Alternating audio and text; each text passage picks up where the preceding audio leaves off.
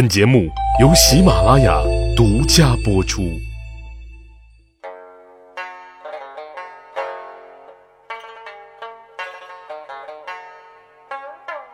举办历史，增长见识，密室趣谈，在下大汉。节目一开始啊，容大汉再唠叨几句啊。大汉的趣谈中国史，一本可以让您快速喜欢历史、爱上历史，还能帮助您终结尬聊的轻历史，已经正式出版发行了。现在各位小伙伴就可以点击节目上方进度条的购物框，或者节目简介下方的点这里点这里，就可以下单了。感谢各位小伙伴的捧场支持啊！那今天大汉要给大家来讲讲啊，一个被称为小鸟依人的大男人。提到小鸟依人，你能想到这原本是形容胡子八叉的大男人吗？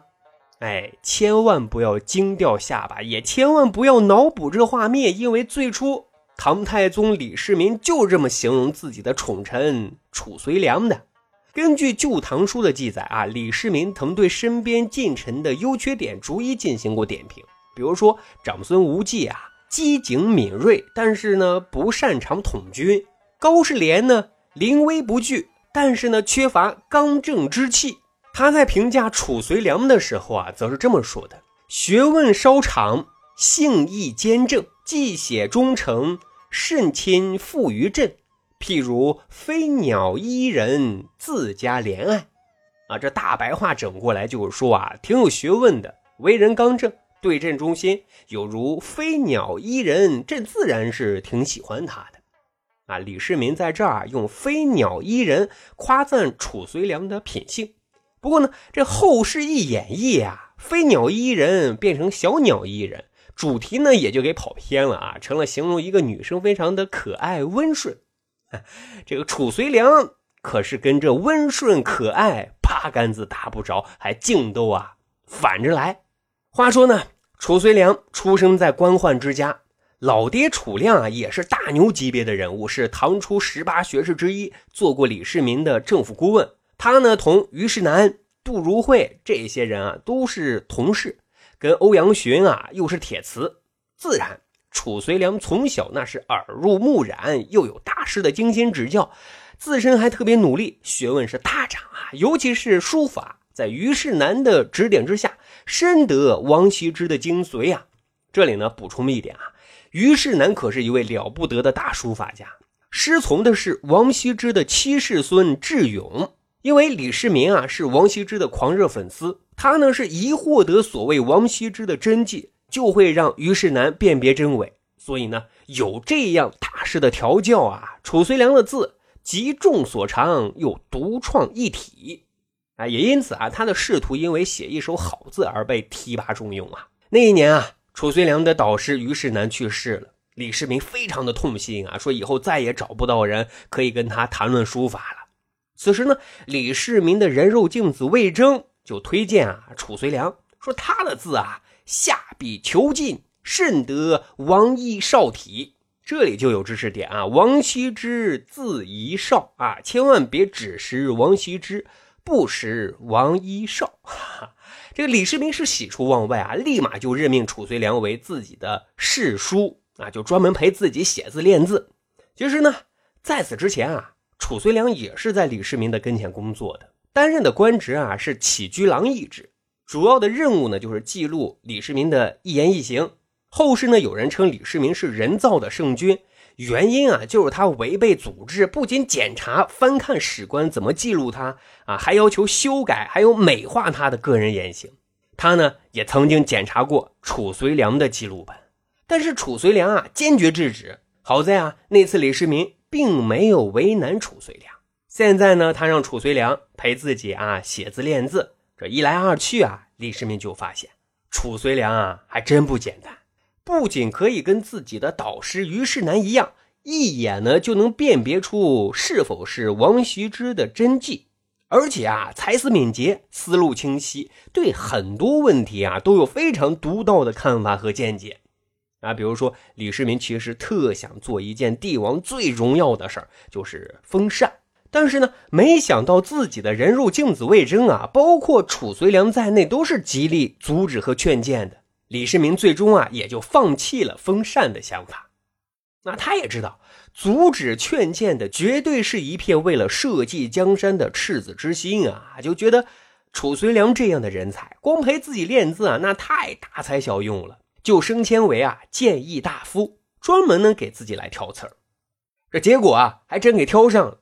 那会儿啊，太子呢已经是李治了，但是李世民还是特宠爱魏王李泰，而且啊，还特别下了一道命令。允许李泰啊享用的礼制等级跟太子啊是一个标准。各位啊，您细细想想，这属于啊标准的没事找抽型。李世民，你以为是父爱如山啊？结果只能给外界传递一个信息，那就是皇位到底传给李治还是李泰，这一切啊都未可知。这种人为制造的思想混乱啊，褚遂良坚决的予以反对制止。好在李世民听了劝谏，收回了命令啊，这才避免了一场混乱啊。各位啊，到现在为止，褚遂良绝对的高大全人设。不过呢，后来发生的一件事很多人都说啊，褚遂良人设塌了，不地道。什么事呢？这一年啊，李世民御驾亲征高丽啊，之前都是所向披靡，本想着这回收拾高丽，那也是分分钟的事儿。啊！可没想到翻车了，铩羽而归啊！心情很不美丽。路上呢，还得了一种毒疮。回到定州的时候，就已经非常非常严重了。当时的重臣刘季赶紧啊前去探望。出来的时候呢，褚遂良就问是什么情况呢？刘季啊是流着心疼的眼泪说啊：“圣体患痈，即可忧惧。”啊，意思就是说啊，状态很差，令人担忧啊。可是褚遂良转身到李世民病榻前，却是添盐加醋的告刘季的状啊，说刘季说了，皇上您状态不好，不过没关系，只要像霍光那样辅佐太子，再把有二心的大臣杀掉，国家自然安定。各位啊，您想想，李世民乐意听到这话吗？这是在盼自己归西吗？人家李世民啊，命硬。啊，病愈之后呢，就找刘季算账。刘季说：“啊，我好无辜啊，我没有这样子说过呀。”褚遂良却坚称这些话都是他真真实实从刘季的嘴里听到的。李世民最后啊，很粗暴的直接赐死了刘季。哎，那问题就来了啊，褚遂良为什么要这么干呢？史学界一直其实是有争议的，有的说这段历史啊不靠谱，因为这一段实录啊是徐敬宗所修的，而徐敬宗啊与褚遂良关系啊不是太和，所以啊就甩锅嫁祸给褚遂良的。也有人说啊，因为当时立太子，褚遂良支持的呢是李治，刘季支持的呢是李泰，他们俩呢因为政见不合而结怨，故此啊褚遂良要整一整刘季的。反正呢，最终的结局就是刘季被李世民赐死了，而褚遂良在李世民弥留之际被任命和长孙无忌啊一起做了托孤大臣。啊，李治上台之后啊，对曾经支持自己的褚遂良那是无比的敬重啊，更是一路给予加官进爵，让其官至啊尚书左仆射，执掌朝政大权。这可是褚遂良的政治巅峰了。不过很快啊，李治就发现。褚遂良这个倔老头啊，打着为你好、为社稷江山好的名义啊，经常拒绝和驳斥自己的提议。尤其啊，是在废黜王皇后、要立武昭仪为新后的问题上啊，褚遂良是坚决反对，而且话说的特别难听，是做的特别的绝。怎么说怎么做的呢？他说啊，王皇后出身名门。是先帝为陛下所取，未犯过错，岂可轻言废立？且武昭仪侍奉过先帝，若立他为后，天下人会怎么想？各位啊，这话是直戳李治的心窝痛处啊！更绝的是，他是怎么做的呢？褚遂良随后就是摘下自己的官帽。放下护板，然后呢，就一个劲儿的猛磕头，砰砰砰的响啊，磕到鲜血直流，然后嘴里还大喊：“还陛下此护，盖归田里。”啊，就说啊，我不干了，我要告老还乡。啊，这把李治气的啊是牙齿痒痒啊。啊，最终的结果是什么呢？胳膊啊拧不过大腿的褚遂良被一贬再贬，最终客死爱州。啊，爱州在哪呢？就在今天的越南的清化。在他死了之后呢，武则天依然是没有放过他，不仅罢免了他的官爵，还让其子孙也流放到了爱州啊。不过，武则天就是武则天啊，生命的弥留之际，他又下令啊，让褚遂良的子孙复业啊，这也算是给褚遂良平反了。因为在武则天看来，对褚遂良恨。啊，是真的恨，但是从国家大义上来讲啊，褚遂良对国家那是忠心的。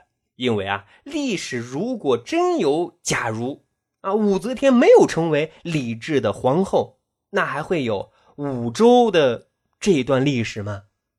这呢，就是咱今天所讲的啊，飞鸟依人褚遂良。跟小鸟依人啊，的确十万八千里呀。好，长见识，长谈资，这就是咱今天的密史趣谈。如果您觉得咱的节目还不错，欢迎大家使用专辑的评分功能为密史趣谈啊打打分。如果您对历史边角料感兴趣，欢迎大家关注十里铺人民广播电台的公众微信账号，然后回复数字一就可以添加大汉的个人微信。经过简单审核之后啊，大汉就会邀请您小分队当中，咱就可以谈天谈地聊历史段子。本期节目呢就是这样，感谢您的收听，下期再会。